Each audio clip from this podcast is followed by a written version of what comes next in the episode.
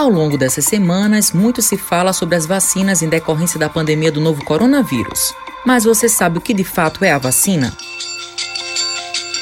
A vacina nada mais é do que uma forma que a humanidade os cientistas encontraram de induzir o seu corpo a se proteger de determinada doença sem passar pelos riscos da infecção. Então a vacina, ela entra no nosso corpo, estimula uma resposta primária com ativação de linfócitos T, linfócitos B, que vão produzir anticorpos, e essa resposta imunológica primária vai gerar uma memória que quando o ser humano, essa pessoa for infectada lá na frente pelo patógeno propriamente dito, ela não vai desenvolver os sintomas da infecção, ou seja, ela não vai ficar doente. Então, em suma, né, é isso que uma vacina faz. E é por isso que ela salva vidas.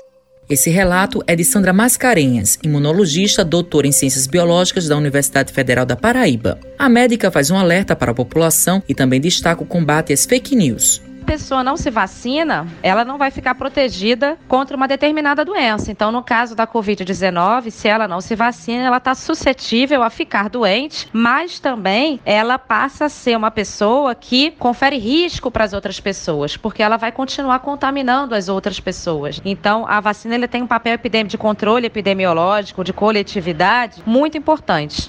Os riscos das fake news, dessas notícias falsas, eles são dramáticos, porque se as pessoas acreditarem nessas mentiras que não têm embasamento científico, né, desprovida de racionalidade, de lógica, as pessoas vão deixar de se vacinar e a transmissão viral continua. E isso é um problema porque a gente não vai conseguir erradicar a pandemia e nem controlá-la. Só que as pessoas precisam se informar e precisam acreditar nos cientistas, né, que estão por detrás fazendo todo esse trabalho. É um trabalho muito difícil, um trabalho árduo de muita dedicação e a ciência pôde mostrar pra gente o poder, né, da sua força, que foi o desenvolvimento dessas vacinas em tempo recorde.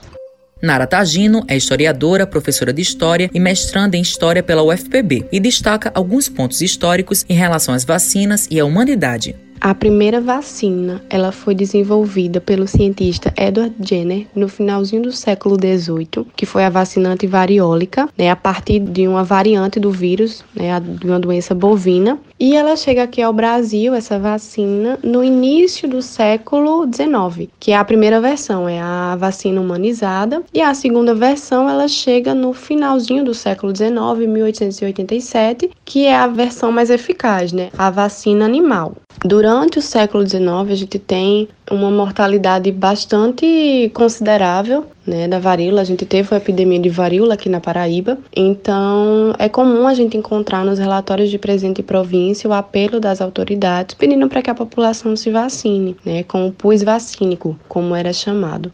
Targino pontua a relevância da vacinação ao longo do tempo. Importante a gente reafirmar a importância da vacinação, porque foi graças a elas que várias doenças foram erradicadas, doenças graves e que causaram uma grande mortalidade em nosso país, como a varíola, né, a poliomielite, o sarampo, a rubéola. E essas doenças que já foram erradicadas correm o risco de retornar por conta dos movimentos antivacinas. Então é importante a gente estar tá reafirmando né, esse pacto social, que é a vacinação, é algo coletivo em que a gente precisa estar envolvido. Lindenberg Medeiros de Araújo é médico sanitarista e professor aposentado pelo UFPB. Ele destaca quais são as complicações sanitárias caso as pessoas não se vacinem. Na medida que a gente não vacina, a gente perpetua um problema e amplia cada vez mais a curva de transmissão, de adoecimento, de gravidade desse adoecimento e de mortes. Então, é o caos se a gente não tem vacina, e principalmente o que nós estamos vivendo nesse momento. As pessoas, de uma certa forma, se cansaram da prevenção e da proteção, e a gente está tendo esse repique que muita gente chama de segunda onda da Covid. E nós já estamos hoje com estatísticas com o número de casos compatíveis ao que tivemos há cinco, seis meses, cinco meses atrás. Então, isso significa que a gente precisa logo ter a vacina.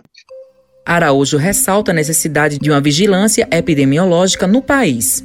Se a gente chegar a cobertura de 90 a 95% de pessoas vacinadas, isso de forma sustentada ao longo dos anos, a gente erradica a doença. Agora, para isso, mesmo que a gente erradique a doença, por exemplo, a gente erradicou a paralisia infantil. Durante 10 anos, a gente erradicou aqui no Brasil o sarampo, não é? Mas aí a gente já voltou a ter casos de sarampo. A cada dois anos, a gente tem tido problemas com sarampo. Para isso, precisa ter vigilância epidemiológica.